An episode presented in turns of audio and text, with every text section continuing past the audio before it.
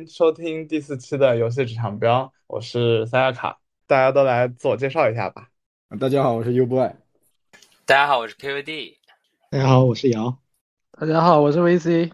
大家好，我是 PP 酱。嗯，我是苏格拉。然后今天早上们呢，也就是十月三十号，叠纸发了一个无限暖暖的首个 PV，这是暖暖 IP 的第五部游戏作品，然后想借这个机会跟大家聊一聊这款新游戏吧。然后首先想看一下大家对这款游戏就是刚刚出来的时候看法是怎么样的，因为因为这次的无限暖暖算是一个完全的比较新的一种模式嘛，它是用第一次采用开放世界，而不是和以前像换装间那样的玩法。这一次也请到有有多年科林的这个苏格拉来讲，到时候可以讲一下他在这个暖暖 IP 上一些看法吧。所以，关于《无限暖暖》这个 IP，大家第一眼看到是什么样的想法呢？啊，我先说一下我的看法啊。主要，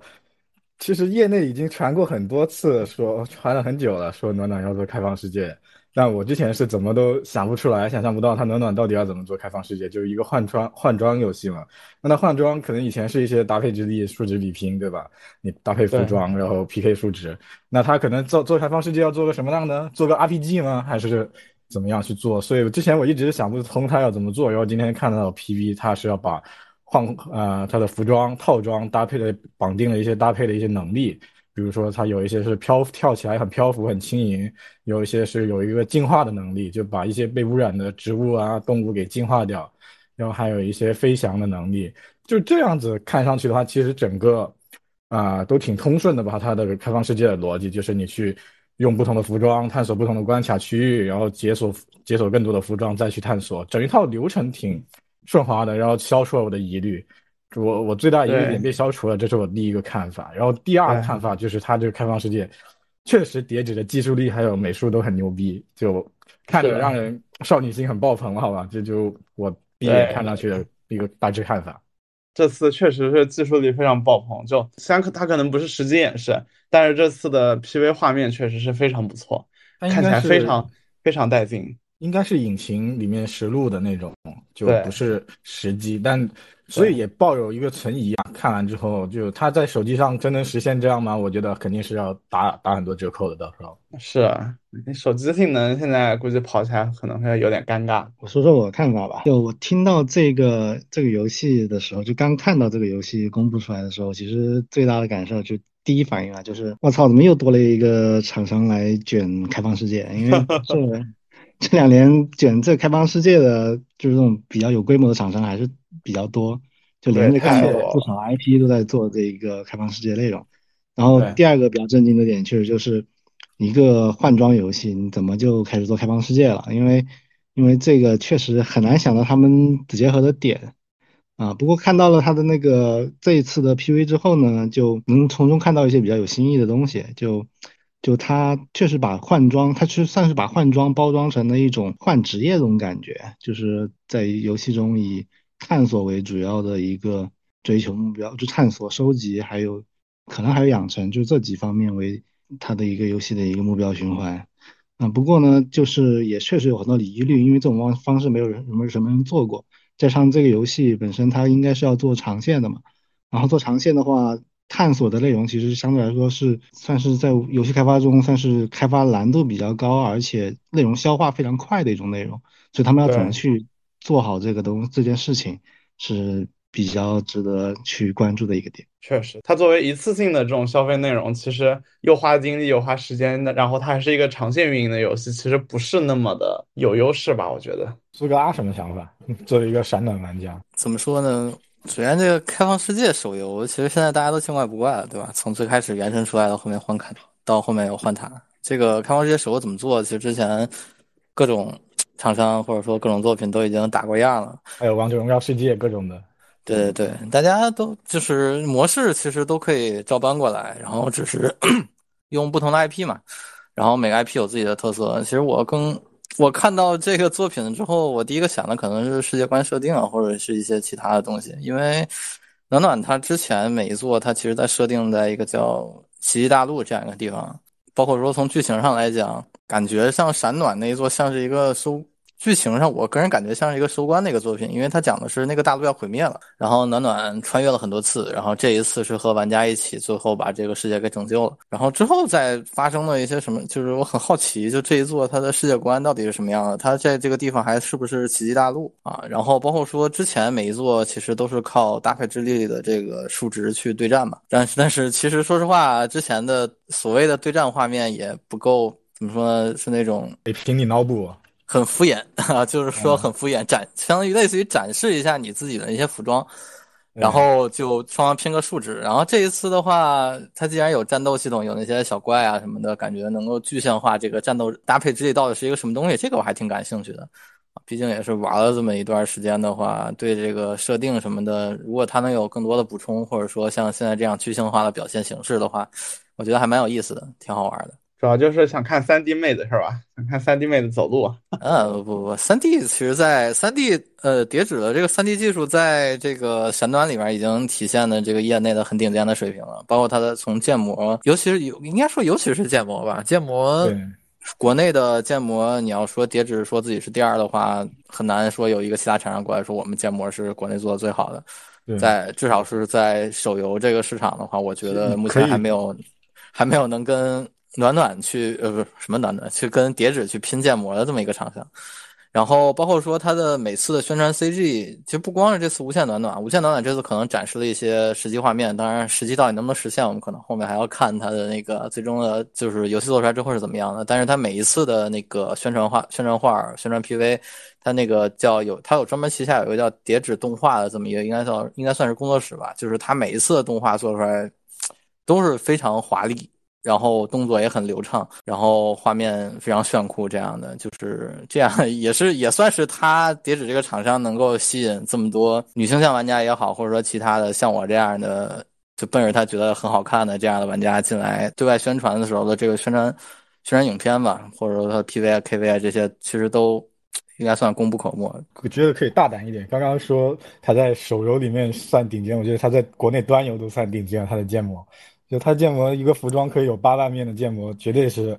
国内顶尖水平。但是这也也是很耗时间的嘛，很耗时间，很很耗精力，很耗人力的这么一个事儿。像之前暖暖他们出过一个和。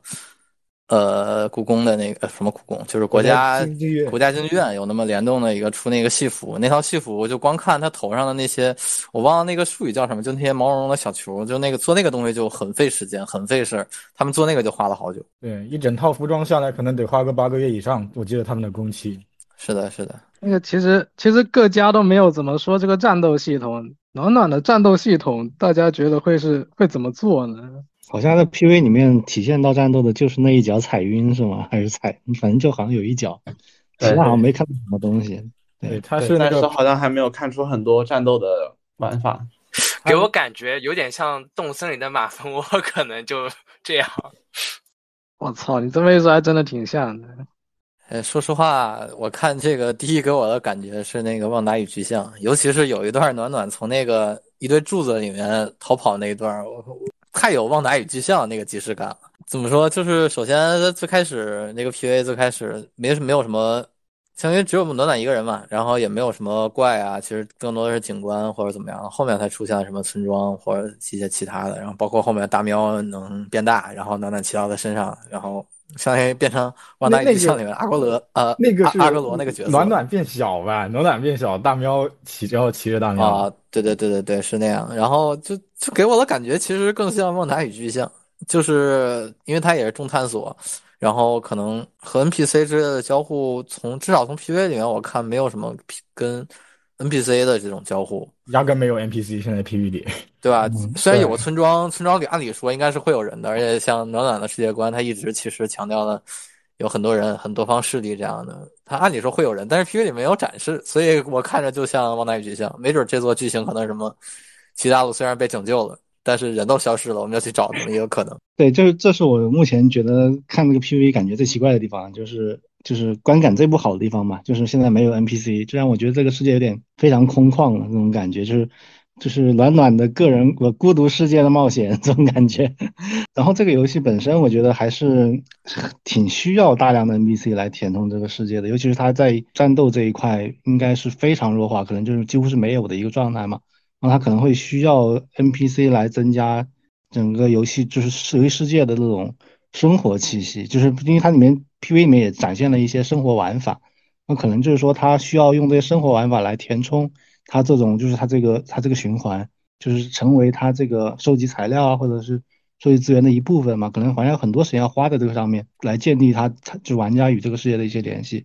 所以这这填补这个战斗的缺口。对对，目前觉得观感很奇怪的一个点。其实 NPC 我觉得肯定是会有的，因为暖暖里面那些衣服它都是有设计师挂有设计师挂名的，就是暖暖自己也会设计衣服，但是他穿的那些，你看他穿的衣服那么多，不可能所有衣服全是他设计的。之前每一座其实也是每套衣服它都有一个专门的设计师嘛，然后每个设计师有自己的风格，我觉得可能就包括他也有那种地域风格，就是不同国家地区他们的衣服也都有不同的风格，我觉得这一座可能也是。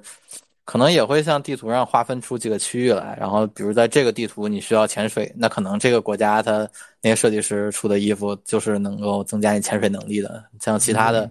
有那种断臂残垣的，可能就能增加你的跳跃、浮空能力的。这样，我猜啊，有可能是这样。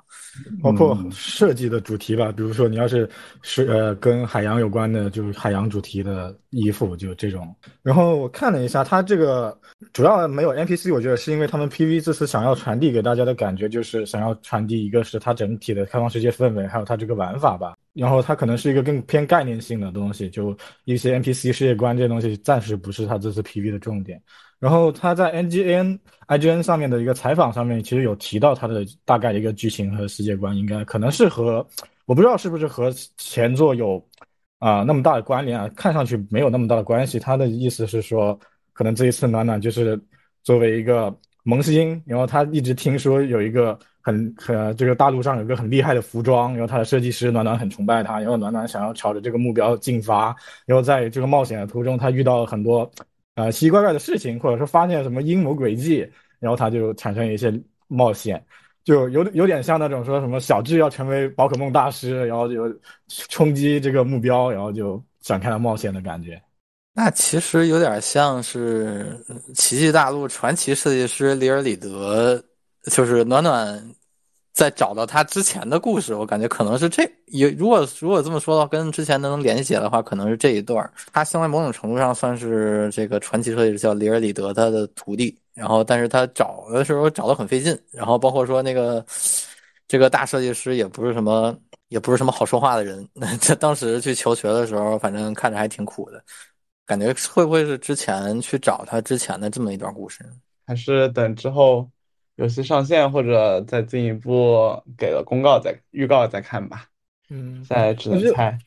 对，我觉得可以。刚刚有说到一个点，就是现在大家都在各个厂商都在卷开放世界，就开放世界具体里面的玩法，其实我们可以聊一下。就大家都在卷开放世界吧，那其实现在成功的可能也就原神，幻塔算是小跑小小成功吧，就起码它跑出来了，别的可能都还没跑出来或者死了的都不知道多少。然后他做开放世界这个有一个比较有意思的点是，他是把任天堂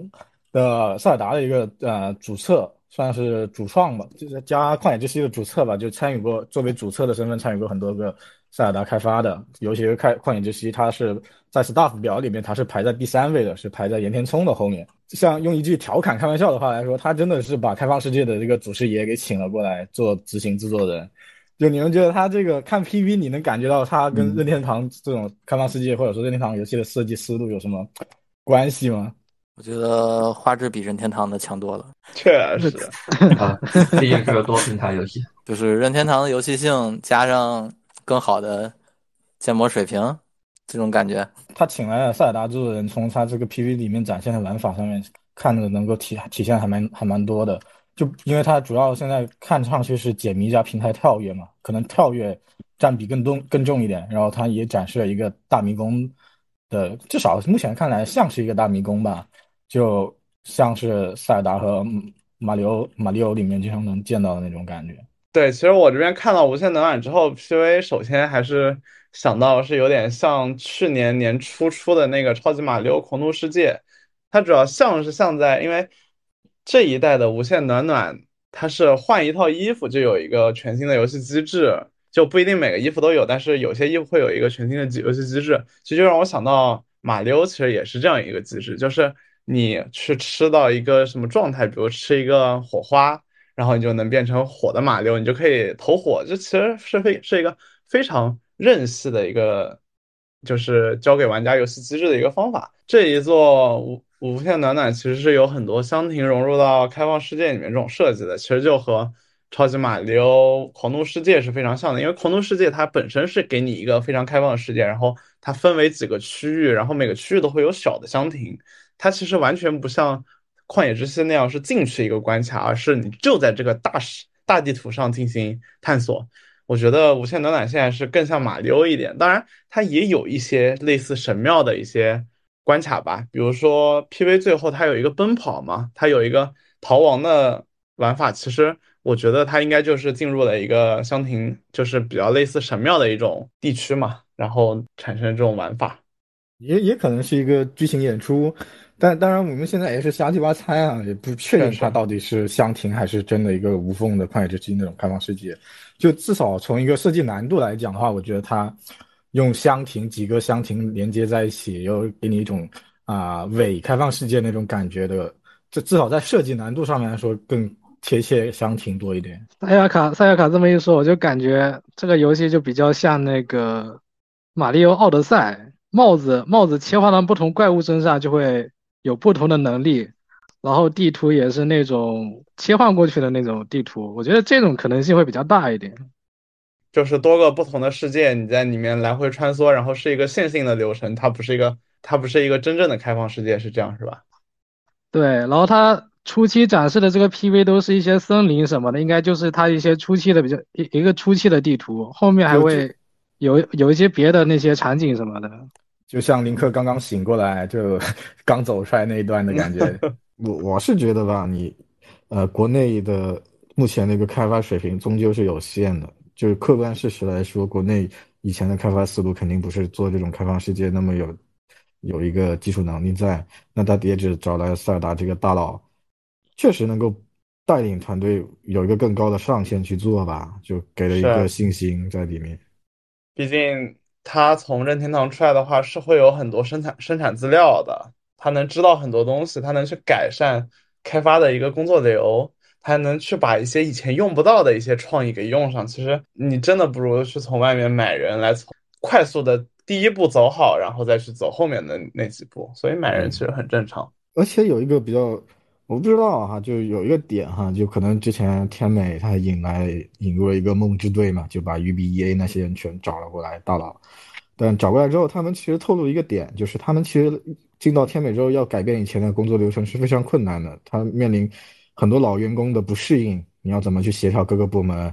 其实他的权力也没有那么大，对吧？他也不可能说他可以随便动其他人的蛋糕。在叠纸这个有一个不一样的地方在于呢，他是姚荣浩亲自带队的。姚荣浩到现在为止，他还是在一线，他是公司老板、创始人当真正的制作人。既然他是姚荣浩把这个。富九给挖了过来，呃，富勇给挖了过来，那他肯定会给他一定的权利，让他去改变他叠纸以往的工作流，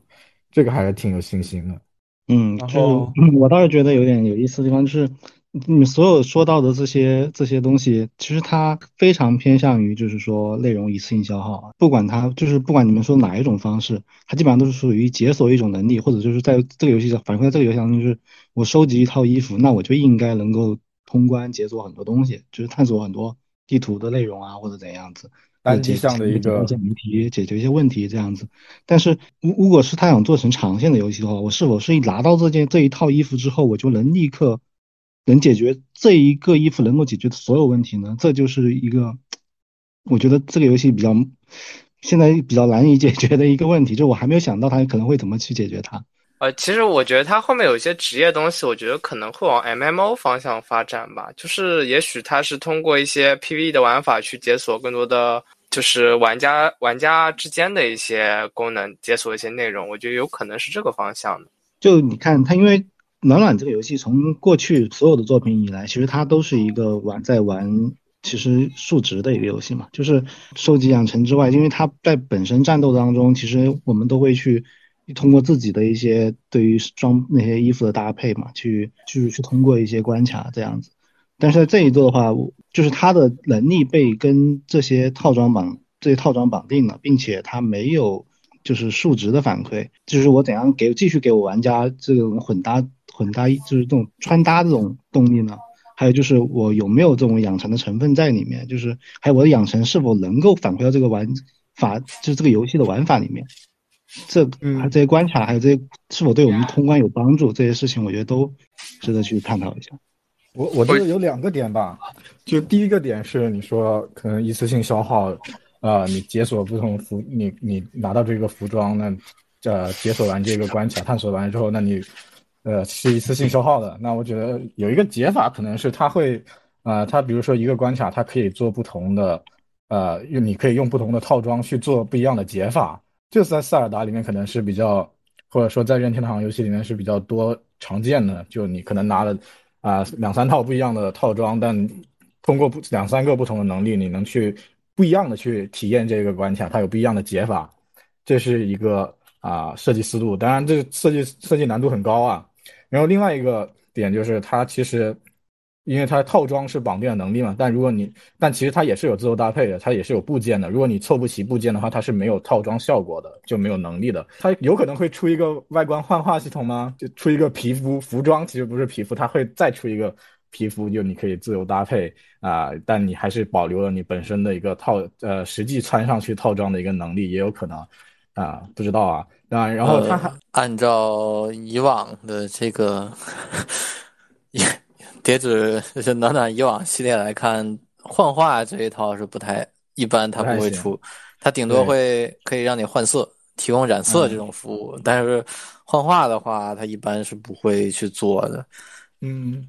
然后它还有一个点就是，他 IGN 采访里面有提到，他其实是有还是保留有以前的 PVP 的，就他说他在一个啊。某个地方吧，就是反正他说的有这样一个功能。我自己开脑洞的话，我会想它可能像宝可梦一样，就你在宝可梦世界里面探索。但如果你想要 PVP 的话，你可能走进一个场馆里面，它就有一个世界观包装嘛，就有一个功能的系统，它包装成一个场馆。你走进去之后，就有一个功能联机功能，PVP 对战的功能。就只它既然说明了它有这样一个呃对战 PK 的功能的话，那你其实还是可以去养成它的数值。养成你的呃各个搭配不同的部件，不一定是要套装也好，怎么样都好。然后其实它也可以更加的商业化，它养成数值坑其实也还是会有。就它分为了单机还有 PVP 联机体验。呃，刚才的话有人说到了这个无限暖暖可能是像 MMO 这样的一个发展。我觉得话它我们可以看到它这个 PV 里面有一些小元素。呃，就这么说吧，如开放世界里最重要的一个东西就是元素收集。那么我们刚才在这个 PV 里面看到，它有一个钓鱼，还有一个捕捉这样两种，这样的话看起来就很很像动森的这个模式。这样的话，我在想，它是不是有一些元宇宙的元素？我觉得元宇宙就是扯的有点大，但但是呢，它确实可以去往这个呃生活模拟方向去做，就是它可能会做再做做一个社交系统嘛，就做动森 Like 嘛，也是现在比较。呃，这从自从动森火了之后，国内厂商经常做的一个方向。你可能大世界里面可以探索，要有一个小家园，或者说有一个小区域，你可以邀请好友来串门，然后一起玩玩小游戏、过家家之类的。然后也你也可以去 PVP，就就它集合了三个呃玩主要的大大的玩法吧，就大世界探索，然后 PVP，然后再加这个生活模拟。总总的来说，我觉得还挺顺。其实这个动森 like 的话，它在闪暖里面有过尝试。闪暖里面它出过一个类似于叫什么，呃，它出过很多啊，就是一个什么什么小岛或者什么什么小镇。然后你进去之后呢，是一个 Q 版形象。然后因为在闪暖里面，你作为玩家，你的角色你并不是扮演暖暖，你是扮演一个暖暖的背后灵。你是那个世界观里面非常非常强的一个，反正是一个是一个设计之神。你看，你你在那个扮演里是一个设计之神，然后你进到那个里面之后呢，你就不是暖暖的形象了，你是一个你自己单独设计的一个形象，然后你可以用里面的代币去买一些衣服啊、装饰啊什么的，当然是一个 Q 版形象，很简单。然后在那里面你能看到很多人，很多很多人同时在一个场景里面，然后在那个场景里面你也可以钓鱼，可以放烟花，然后包括说跟场景做一些简单的小互动。我觉得这个是叠纸，其实它在它当时在暖暖里面，他已经有过这种动森 like 的尝试了，只不过它的怎么说，给玩家的自由度没有那么高，它的那个框架还是叠纸自己设计好的一个比较简单的一个框架。然后，但是你能做的事情其实和动森是差不多的。如果说这一座它用这种开放的开放世界三 D 的这样的表现形式去做这个的话，我觉得其实还是可以做的。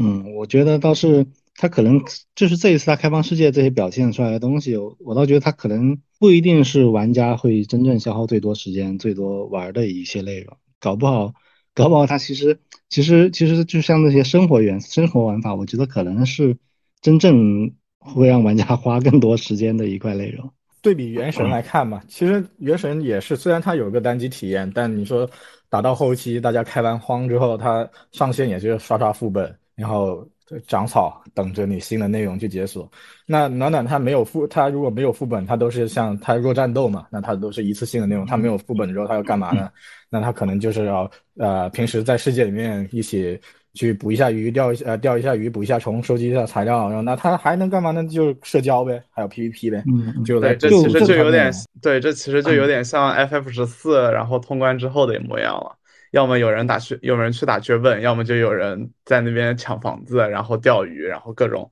额外的玩法了，就是。嗯，这倒是还有一点，就是其实看到这里面的这个循环，我其实是有点想到一些。针对欧美的一些休闲游戏的，就休闲品类游戏，比如是有很多这个品类的游戏，他们的玩法循环其实也是这样子，就是它就是比如说就是探索探索地图，然后收集资源，然后在这个新的探索出来的地图里面开始就是开荒啊、种田啊、养就是做基建啊之类的，然后在在在这之后呢，然后你可以收集到你的那些就是游戏里面可能一些元素嘛，然后在这之后再。再往后面就是解锁新的地图，然后再做这种就是生活类的一些玩法，比如是就基建类的玩法，然后再做这种养成之后，然后反馈到自己的那个收集上面，然后再探索新的地图。它有这样的一些做法。其实这个游戏我觉得它有可能也会使用一些类似的方式，就是它可能其实，在探索的探索之后，它其实有很多时间就是在这种就是可能就比如种田啊，或者是生活生活职业啊各种这些东西里面。开始收集更多的因素，开始制作更好、更多的衣服，然后开始收集更多的衣服，然后开始解锁了新的能力以后，还要解锁一个新的地图。然后这个地图地就是区域，它的元素可能就会与你你新解锁的那个那个衣服衣服的品类，然后可能它就是就是与它是挂钩的。然后然后衣服呢，因为我们它这个游戏肯定要出很多很多衣服，而它的衣服的能力，我觉得它不会说。单一的绑在一套衣服上面，它可能是比如说 A A B C D E，可能有五套衣服，它可能绑定在，它可能都可以拥有一个职业 A 的一个能力，就是就是可能它是一个职业对应了多套衣服这样子的一个做法，我觉得这可能性会比较高。对你比如说你像一个今今天展示出来那个漂浮套装嘛，它跳跳得很高，然后滞空时间很长，那它可能也会出一个二段跳的衣服，对吧？它可以围绕跳这个，它都能想很多相似的东西。就比如你一个原神里面一个角色，他是用弓箭的，但他每个都可以设计的弓箭的技能是不一样的。一个东西它可以设计不设计不一一个机制可以设计不不一样的展现形态。嗯，对，这也是一个方式。其实我比较关注的是它这个无限暖暖，它对大世界的这样一个探索欲望。老老实说，作为一个原神玩家，如果不是为了开那些箱子，就是原神的话，开放世界的探索欲其实是不高的。但我不知道无限暖暖他对这个开图这个奖励会做出什么样的设计？衣服呀，衣服还有那个啊蓝图呀，就你制作衣服的那个设计纸，就这些呗，最简单的嘛。呃，对，其实我就觉得，如果他这个衣服能带给他体验的反馈足够大，就像原神的角色能带给他的大世界或者说是呃高难本的体验的反馈足够强大的话，还有玩家就会自动的。可以舍弃游戏性去做这些，去看开宝箱，做追求这些纯干度，就可能呃没有什么意思，但是能有有有所奖励，有所内内容探索的东西。对，而且刚刚讨论的是建立在他暖暖毕竟请了啊傅勇过来嘛，那他设计他可能不不会偏向于原神那种你要去刷宝箱那种感觉，有可能他会设计的这个探索是更加偏游戏性的。通过游戏性去调动你的探索欲望嘛？就看 P P V 来说的话，我会觉得看起来比原神有意思一些。呃，原神玩家也是这么认为的。就是话又说回来了，对吧？塞尔达玩塞尔达的时候，你的探索欲望是什么呢？我的探索欲望是神庙，就看到神庙我去找。嗯，你要说打怪。或者说村庄什么的，其实我没有什么兴趣。是的，是的我我这次我在玩塞尔达的时候，我基本上也是这样的一个这样的一个思路。基本上我就是在地图上找找神庙，然后过去，然后去通神庙，然后顺带的把附近的地方探索一下，然后再找目标下一个神庙。我我差不多是这样给我自己建立的一个目标感。对它，它其实你从它神庙分布啊在地图上分布来看的话，它其实也是有意通过神庙去引导你去探索这个开世界的。这次的 PV 好像没有展示很多的远景的一些一些一些东西，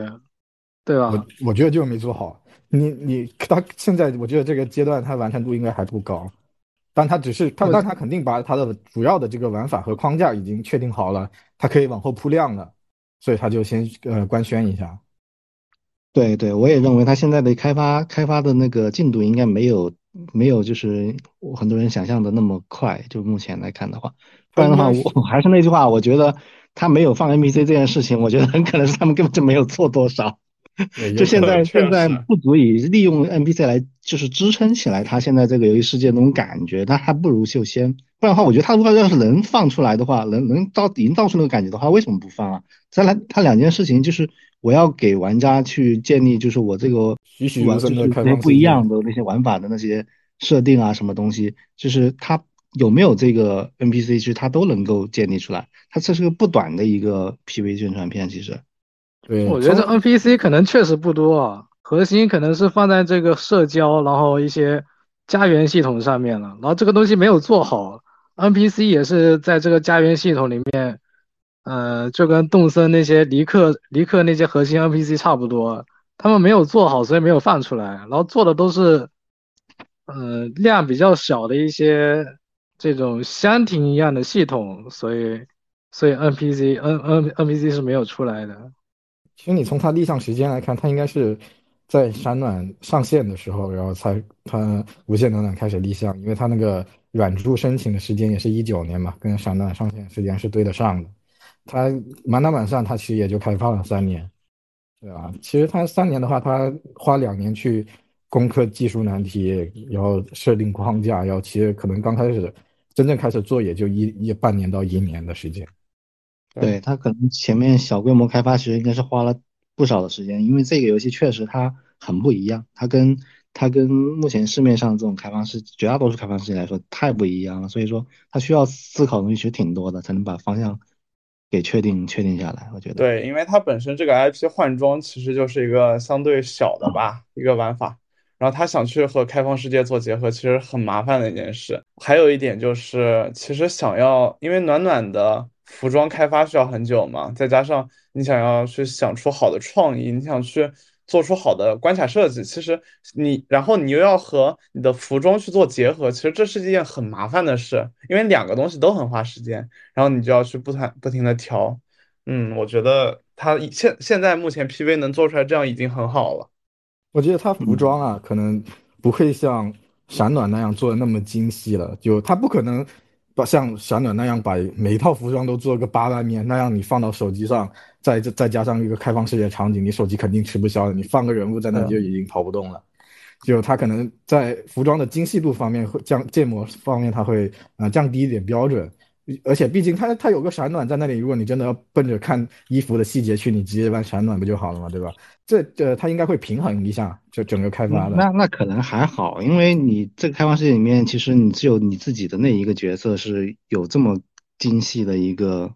那个服装的那些模型啊，这些东西，就是就其他的像 NPC 啊，或者是其他单位，就他们不会做的那么细嘛。所以说，对于性能的要求，应该其实还没有那么高。我想起来那个英雄联盟手游，他们在选择英雄的界面，那个建模就特别精细，但是你实际在游玩的时候，其实是比较粗糙的那个建模。我觉得还是场 就是场合吧，可能他战斗的时候就没有这么没有这么精细，但是他去观察，就是做一些服装设计的，呃玩法类呃相关的东西，可能就展现它的精细的一面嘛。这种感觉可以根据也是根据玩家的需求去调整啊它的一个可能模型精度。我觉得这还是还是可以去通过一些呃机制上去满足玩家需要的。对，比如说他要 PVP 的时候，或者说真的是自由搭配的时候，他就展现的特别精细。就是然后拍照模式给你个光追是吧？哦，对他拍，说到拍照有一个点，我我又特别好奇。我看他艾珍采访里面有说，就比如说你要去 P PK 的时候，PVP 的时候，他你不只是现在不只是要考虑自己的一个搭配衣服了，他还会就是你拍照嘛，他是让你拍个照片，然后去 PK 这样的方式，然后他拍照会考虑到你的开放世界的一个场景背景，就不光是你暖暖这个角色怎么样，他你的拍照。整个背景他都会算入那个 PK 的分数里面的感觉。看他采访是这样的一个思路，我在想他背景他要怎么去算这个数值呢？他要怎么分谁赢呢？我感觉它可能真的玄学计算方法，可能会是按照你的衣服和场景的匹配度吧，然后去算分，可能会是这样。在闪暖里边儿就有那些要通过拍照然后去完成的那种关卡，它 它的机制本质上还是它机制是这样的，闪暖里面机制是这样的，暖暖会做一套动作，然后你抓准时机按下快门，哎，给它拍一张照片，然后它根据你动作定格的那个瞬间，它是有一个。呃，我感觉啊，它是在一整套动作当中有那么几个点，你的分儿会比较高，然后它大概是成一个波浪形的那样的一个分数的梯度。然后，如果是说就是和背景有搭配的话，其实，在闪暖里面，它更像是那种，呃，有一个叫搭配赛，有一个搭配赛这样一个系统，就是每周会有一个，那是它一开始没有，后来出的。一开呃，就是你自己去挑选背景，挑选你有的背景，然后自己去就也不是设计吧，就自己去搭自己的那个衣柜里面的衣服，自己去自定义一些动作，然后拍出来照片之后，供大家所有人一起去点赞。它是这样一个机制，它并不是说由系统去判定谁输谁赢的，它是整个玩家群体去给那边类似于投票做这样一个，最后做一个排名。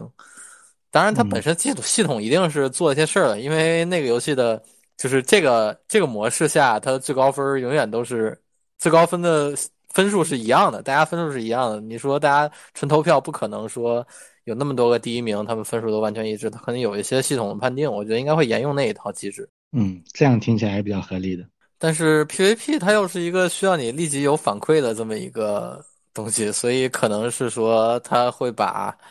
就他会完全沿用系统的那一套，觉得你的衣服和这个当时的场景的匹配度是怎么样的，或者说他在某个地图上有就有那么几个大家都比较公认的好看的景观，然后你去那儿拍，哎，你的分就高，也是有网红。景点打网红打卡点。对对对，但是这种模式的话，像之前在闪暖里面也有比较也有很多弊端，就是那些想法比较跳脱、比较天马行空的那些人拍出来的照片很好玩、很有趣，但是就是因为系统分给的不高，所以他们排名就不会很靠前。比如说像之前有一次万圣节的主题，然后有的人就是搭了档期的那个出的新衣服，然后一般这种分数都会比较高，毕竟他抽了新衣服嘛，对吧？你给人分高，我觉得也能理解。但是就是有那种，比如说像之前，呃，出过一个中式婚纱套，然后那个照片他把暖暖背过身去，然后但是用那种贴纸似的，类似于在那块放了一个眼罩，让你感觉是一个一个一个红衣女子，然后遮着脸的那么一个情况，然后也挺可就是挺瘆人的那么一个场景。这个我觉得也很符合当时的那个主题，而且非常有意思。但是这种人一般顶多排到全服的前百分之二三十这样的，很少有能够进到就拿到最多奖励的那种排名。这种时候他不就把发到社区就变成奥创了吗？啊，对，就就这种这种照片，我都是在微博上看到的。你在游戏里面很难找到这样有创意的图。用用低分激发你的奥创。甚至它就分为可能现在它这个呃无限的南里面，它 PVP 也可以分成，也还是保留以前这样，也可能可能也可以。你它有一个拍照的那种考虑到你风景的，然后激发一下 UGC。呃，哦其实也可以，因为之前那个闪暖里面那个模式，它就是一周结算一次的。如果把这个 PVP 的周期拉长一点，其实也可以。比如现在一周之内，你在某张地图上啊，然后你去拍一个什么照片，以这个为主题，然后大家去一起去拍，我觉得也是可以做。但是相比于其相比于之前其他那种拼比数值的 PVP，或者说像放到这一座，它可能有一些拼操作的话，我觉得可能不如这些反馈来的直观，或者说来的迅速。我觉得它不一定会，它这一座的 PP，我觉得我现在觉得还是比较保守的。我猜测它也不会，因为它本身这个看上去开放世界就是弱战斗嘛，它就算在这里面 PVP，它可能也只是一个像以前一样数字比拼。而且他也说了是会有成长系统的，就衣暖暖会有特色的成长系统，然后他的衣服也是有成长系统。那可能那这个成长系统其实还是要为战斗去服务的吧？因为可能就数值吧。我觉得他我如果不是数值，想不到。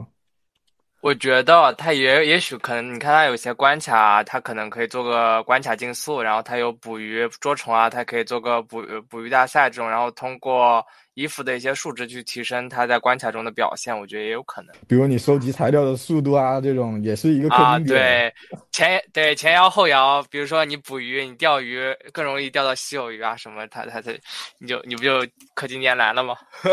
那如果是这种的话，那其实我觉得相比之前的那种，就是之前短短就是你不氪金，你就是打不过别人，你不氪金拿到的衣服就是没有氪金的厉害，那个卡也是。那如果这样加一些操作的话，我觉得反而能中氪玩家和低氪玩家这种游戏体验可能会上升一点。但是那些重氪玩家，他们可能氪金的欲望就又不会有那么强了。我觉得他可能最后他的 PVP 服装搭配的 PVP 按以前那样拼数值，有可能他会提供生活项的，有生活项的，刚刚说的那些，对，两套都可能不一样。就反正，但我是比较觉得他肯定会保留以前那套拼数值的，不然按照叠纸的尿性来说，他肯定会。要需要大家氪，嗯，这这确实很有可能。不过不过开放世界嘛，毕竟是开放世界，它商业逻辑肯定会发生一些改变。我觉得，就就就是我我个人认为啊，它可能还是有可能会往那种偏向于更休闲游戏的那种商业逻辑。就比如，我觉得它应该是少不了这种生活生活元素的那种需要时间去换算成奖励的那些那些东西。我觉得这种应该很难。很难舍弃得了了，我感觉，就是如果是这样的话，就是说，就可能你一个是像那种那种休闲游戏里面的一些，就是用金钱来加快速度、加快效率这种事情是比较是有可能的。二个就是像一些那种就是高高性价比的那种像站定啊之类的东西，去给你一些独特的一些一些奖励，或者就干脆就是卖一些这些相关元素的皮肤啊什么的都有可能。就是我觉得它可能整个整个就不会说。这么重的放在数值这一块了，就是这一块的付费可能相对来说不像会比之比之前的那几座比起来的话，可能它不会占比这么重，就可能会让更多的去照顾到一些中小啊的一些氪金体验，很有可能会这样。你让我瞎猜它的商业化的话，那可能就是像刚刚说的，它生活模拟这一块，它有一块可能可以加速时间啊，或者说让你更加便利的一个氪金点。抽卡的话就是抽衣服，然后它衣服可能会分为不同的卡池，有一些可能就是给你这服务给你专大世界探索的呃服装，有一些可能就是像强调数值的不一样的卡池都可能会有，我是这样瞎猜的。主要我觉得暖暖这一座无限暖暖还是走在他走的一条新又新又好的一条路，现在目前观感上来说，他这一套换装加开放世界确实以前或者是至少在国内是没有人做过的东西。而且它是有成立的一个可能性在的，就他做这种整条逻辑是顺的嘛？刚刚说了那么多，对对对，他就是就是我，我觉得最主要还是他的这这一套创意会很吸引我。但是确实我也觉得他中间的需要解决的问题也很多，可能他们自己现在也还有很多要就还没有想清楚的东西，应该还还是挺多的，我感觉。嗯，其实我觉得叠纸这个公司吧，就是。就至少是暖暖这个系列啊，它的核心点就是换装。你不管它变成开放世界也好，变成卡牌对战也好，还是什么样的也好，它只要换装系统在，它就是换装这个类型的游戏里面的业界老大。你其他换装游戏你真的没法跟它比嘛？就不管从技术角度上来讲，还是说这个 IP，它整个这个用户呃玩家基数来来讲，它都是你不管你最终玩法或者呈现形式什么样的，只要你换装还在，它就有人玩。跟米哈游比的，其实比的是二次元的内容。在国内来说，它米哈游它不管做什么，它最根本的竞争力其实是它二次元的内容。是的，呃不管二 D、三 D 还是开放世界，最后都是它真正吸引玩家的都是那个内容。就是我觉得可能作为一个，就比如说有那种之前没玩过暖暖的，我就是喜欢开放世界的这种玩家，你看完这个，你会有很大的兴趣吗？说实话，我觉得对这种玩家来讲，他可能没有什么吸引力。哎，我觉得，我觉得对于至少啊，对于暖暖这一个这一个系列的受众来说，我觉得它的吸引力应该是非常大的。就就光光拿换装这一件事情来说，就就就原本换原本换装，除了就是就就是一个造型和一个数值的一个区别嘛，那现在还不一样了。现在换装以后，我有更多的一些差异了，我能有不同的那种机制的体验，更多只能反馈到我游戏中，就是它在游戏中反馈是更多，而且是多了很多。所以我觉得这光这一件事情就已经能够让原本的这一类受众就能够挺满意的，应该。嗯，那这个确这个确实，因为今天上午十点公布的时候，我们那个暖暖的联盟，呃，就是工会，然后里面那那个群，大家就全在说这个事儿。大家就是那些，因为我联盟还是女生多嘛，然后他们都很期待这个游戏，非常期待，因为就是怎么说，就就像我们这个联盟，其实大家可能不像咱们这些人。有的有的是游戏业内的，对吧？有的是这种资深玩家。你平时接触的游戏种类非常多，或者怎么样的，他们可能也没有接触过太多的游戏。但是像塞尔达呀，就受众非常广的这种比较优优秀的游戏，他们也都玩过，所以就也也很期待这种游戏模式。然后包括说有暖暖这个 IP 加持的话，他们都非常期待这个东西。我我还是挺好奇的，就是因为我看了一下 B 站，有一些人可能会觉得说，女性玩家或者说以前的一些粉丝，他会觉得操作难度变高了，跳来跳去。而且从我一些认识的朋友来看，就如果他是一个三三 D 萌新，他没玩过一些三 D 游戏，他玩开放世界有那么强调跳跃的，有可能他三 D 视角他都得花好久去克服，会有难度吗？虽然我知道他如果真的对游戏感兴趣，他们肯定会去学，但会不会有一个劝退的因素在呢？我觉得暖暖这个系列应该门槛儿是非常低的，对它可能内容会不应该很杂很多，但是它不会让你很难上手。对，我觉得它不应该会在操作上面就是真正的给太多压力，就是它有可能会，他确实比以前的操作压力显然是高了，因为它是跑酷的一个元素在里面。但是我觉得它可能会更多的就是说，你可能是用用它的那些服装的能力，能够比较容易的去解决掉这些问题。然后可能如果没有某些服装能力的话，你可能会比较难解决这些问题。我觉得可能是这个样子的，就就说不定啊，就是我我猜测，就是比如说，比如说他在跑酷过程中，他可能也像原神那样，我他原神里面是快速切角色嘛，那说明他跑过程中他能快速的，这就是快速切衣服，是吧？就是就是就是切，就快速切完以后，可能比如他在空中空中是可以在空中切一套衣服，然后获得新的能力，然后来帮助他去解决一些跑酷的一些要素。就可能本本身可能需要十个操作的东西，它可能利用一些衣服能力，可能变成一个四五个操作就能解决的一个事情，这也说不定。其实我觉得我们有点陷入信息茧房了，因为对我对于我们来说玩这种游戏都比较简单，但其实如果从一个点击的游戏变成自带移动的这种游戏，它其实本身就是有门槛的。就无论嗯你怎么去操作的话，其实只要带上三 D 移动、跳跃啊这些，我觉得它本身就是门槛在的。所以嗯，我是我是真的挺好奇，实际这个游戏推出来之后，到底会对女性玩家，就是那些老玩家来说，他们是会是怎么样的看法吧？嗯，他可以可以找找工作室代干代课呀，像开像原神一样，他找的工作室帮他收探索收集，只要拿到材料或者拿到衣服，开放世界里面的衣该收集的衣服就好，他就去玩社交，玩玩生活向的或者玩 PVP 的，也这样子也是可以也可以吧。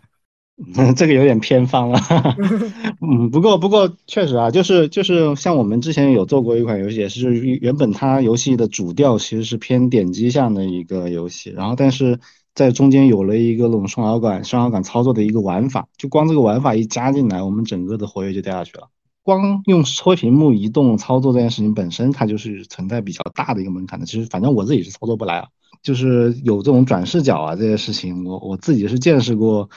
那些那些玩游戏没有那么多的，或者是一些就是原本不怎么玩那种偏操作向的那些游戏的玩家，他们对这这件事情是非常的抵触的，因为他们真的操作不来，就是上手难度对他们来说，很多人来说是特别高。我觉得其实还是说你上手实际操作之后，它能给到你什么样的反馈吧？就你像你觉得塞尔达的操作怎么样？我觉得至至少我玩着，我觉得塞尔达的操作不如其他的动作游戏那么舒服。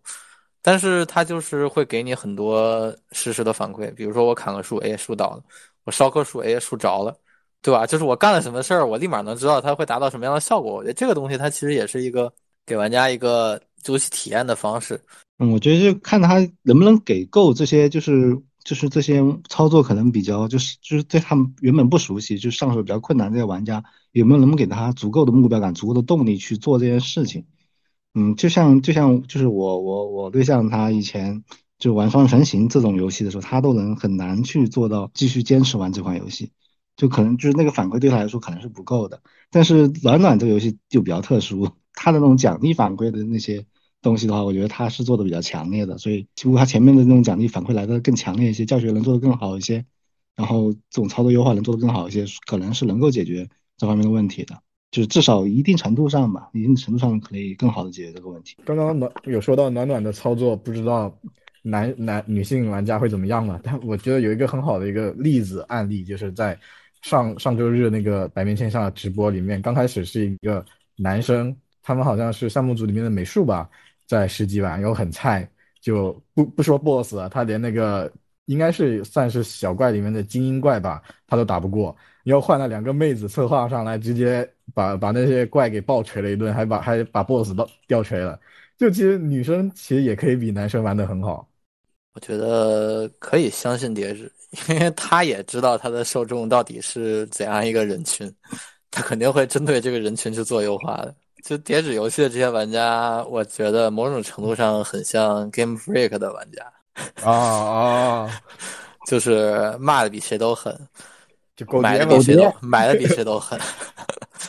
对，你看叠纸，它就是有热热搜属性的，就出一个啥事儿都热搜，今天又热搜，是的，还帮叠纸老板打榜呢。劳动号叠叠纸的粉丝也，叠纸的粉丝也跟宝可梦粉丝一样很偏激嘛。你你说话注意一点。之前之前那个暖暖闪暖和吴宣仪联动，然后做一个。好像是一首歌吧什么的，然后反正出了点什么事儿，然后两边就吵起来了。暖暖玩家和饭圈女孩就打起来了。啊，暖暖玩家和饭圈女孩不是同一批人吗？不不不不不，在在这个事件上面，大家分裂了开来，然后就有那个梗图嘛，什么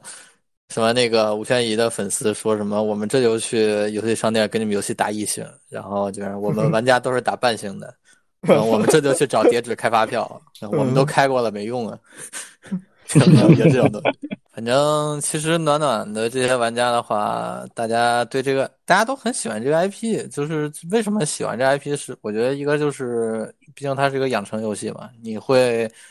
把游戏角色去带入一个你的朋友啊，或者说一个真实的人去。把他当成一个真实人去对待他，包括说给他氪金买衣服也好，平时跟他交流也好，对吧？他其实是有一个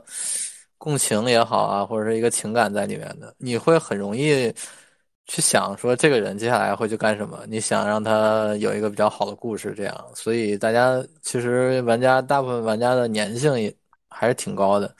那我挺好奇，那你会现在会看到这个 PV 之后，你会有什么担心的点吗？就作为一个系列粉丝，呃，我倒不怎么担心，因为其实我不怎么玩了，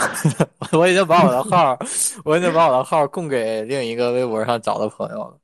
就是我现在，因为里面我玩这个游戏，后来我是特别喜欢里面的一个 NPC，然后但那个 NPC 比较边缘，然后叠纸一直不给他出闪耀服装，后来我就不怎么玩了。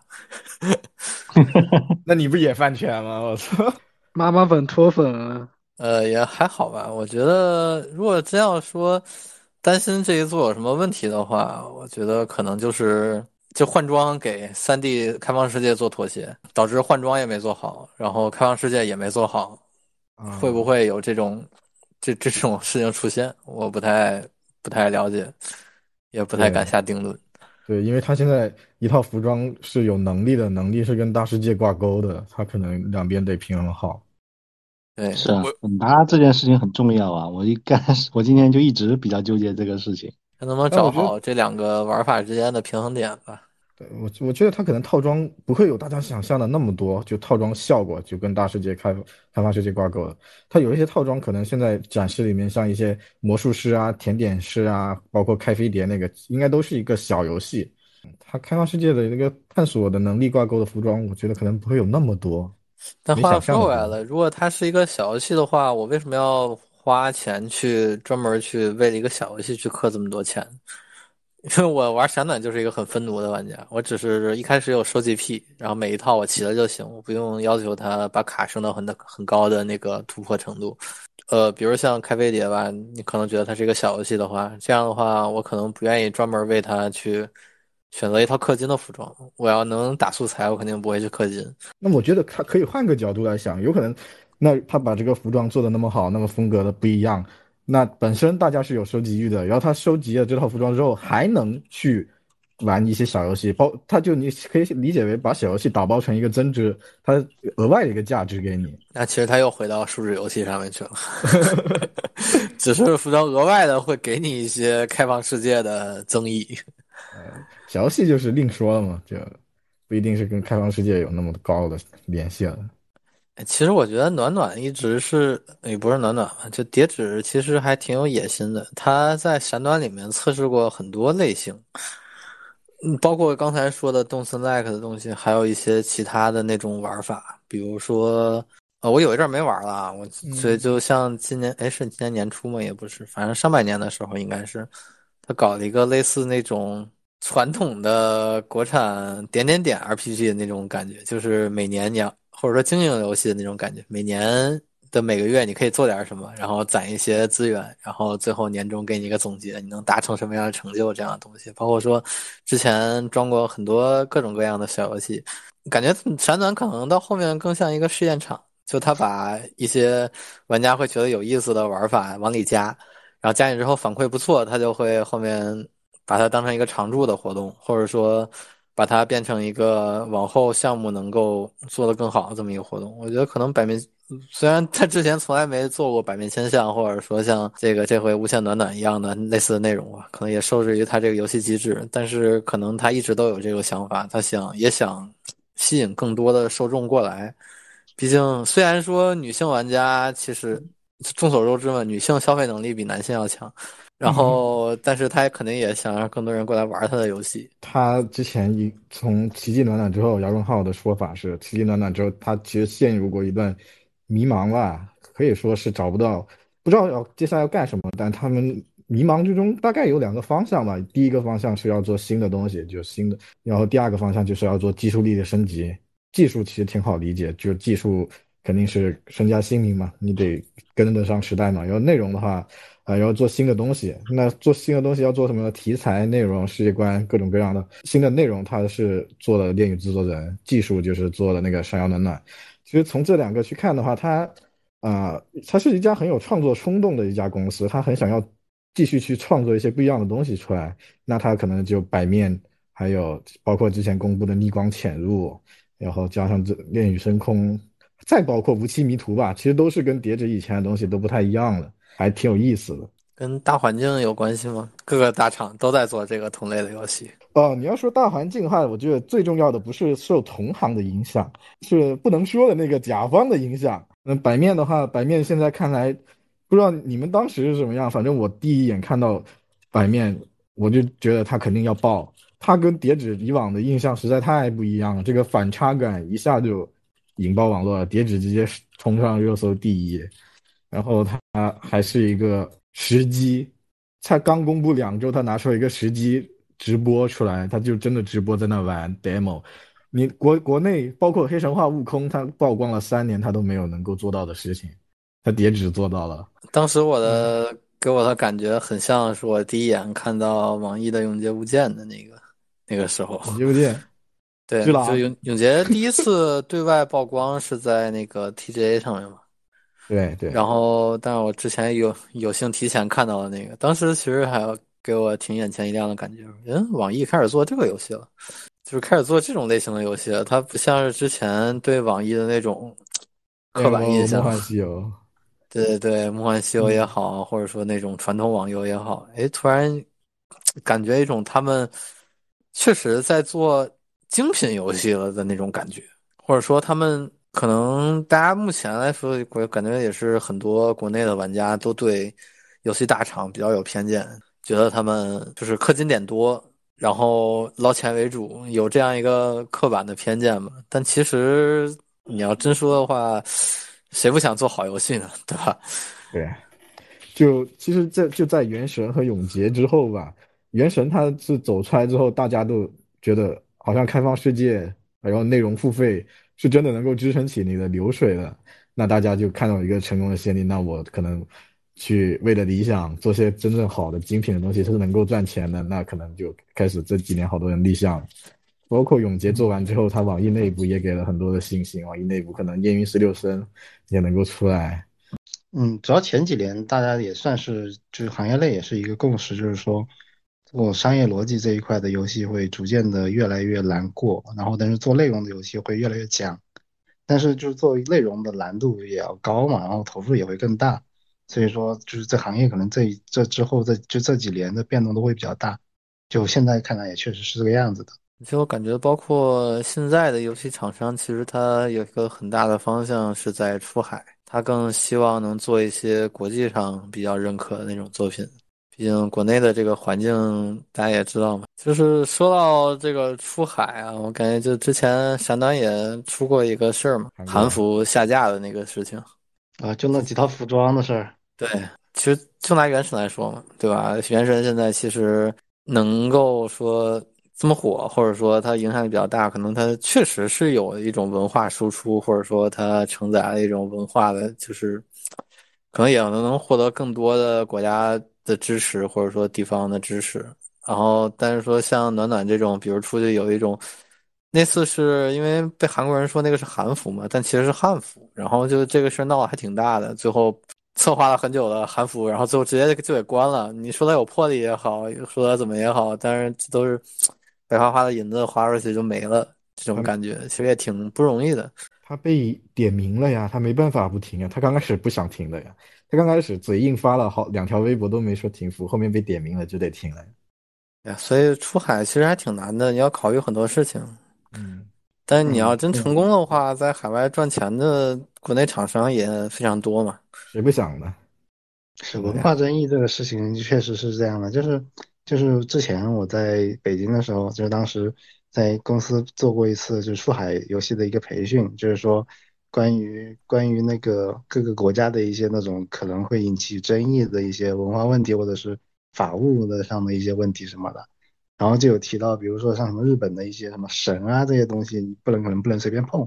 或者是哪些地方有一些什么文化因素的东西不能随便碰，像韩国这种的，就是就是哪怕只是有争议的。就是尽量的不要去跟他们发生一些争议嘛，就就是因为我们有我们自己的一个文化文文化在这里，但是别人不一定是这么想的，所以就麻烦。叠纸还是挺有文化素养的，我觉得。其实说到，其实而且说出海的话，你说叠纸暖暖，其实他的审美更偏亚洲或者说东方一点嘛。他在欧美的话，他美术吃香吗？我觉得不是特别吃香，所以他可能无限暖暖，他更加注重。他可能会通过这种开放世界玩法去帮助他出海，也是一个策略。暖暖其实之前系列在海外一直都不温不火，比如像闪暖的日服、韩服，其实虽然说感觉这种类型，其实在国外你要真说换装的话，其实像海外那些手游下载量或者什么比较高，其实那些非常简陋的小游戏换装小游戏他们会更喜欢一点，尤其欧美那一边。对暖暖这种怎么说比较精细也好，或者说比较复杂游戏来也好，他们接受程度没有那么高。我觉得它肯定会形成一个呃马太效应在里面，就它做了开放世界换装之后，就相当于原神一样。我有这样一个头部产品在那里，你所有想要玩来玩换换装的，肯定都只能来玩这款游戏了。它太多了。哎，暖暖这个游戏它也没有对标的竞品呢，感觉它如果是以换装为主的话，好像我实在想不出国内国外。包括国外有什么竞品可以，呃，跟他竞争？他没竞品啊。呃，叠纸是叠纸是其他换装厂商对标的产品，就他的产品是其他厂商过来对标他的。你他可以算换装界龙头。你炼狱之前，暖暖之前，都没有这个市场，大家都看不到这个市场，是他做了之后才有，大家其他厂商才跟风去做的。他是大佬啊，对他算是行业的，也不是行业吧，就是这个领域的先驱者，大家是跟他学的。好，那今天游戏指向标大概就聊到这里了。如果还有什么对无限暖暖的想法呀之类的，可以分享在评论区，我们的主播说不定也会和大家讨论一下。然后跟大家说个拜拜吧，拜拜，再见，家人们，再见。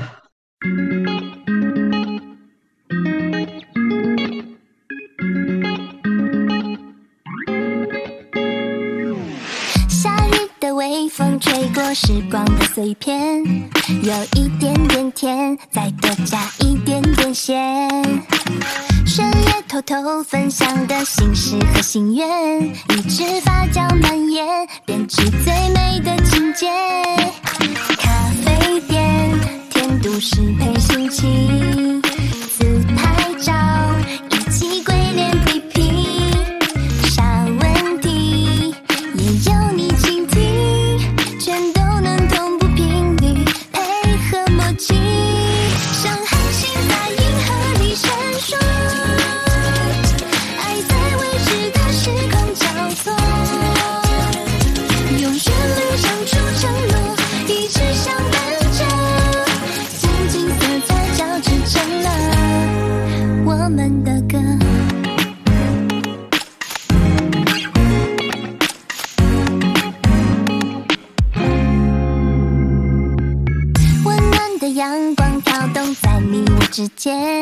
细数着光圈，心有灵犀的一眨眼。哦，你的笑容比甜甜圈还要甜，烦恼都丢一边，快乐为我加冕。云海里，思绪自由穿行，手牵手，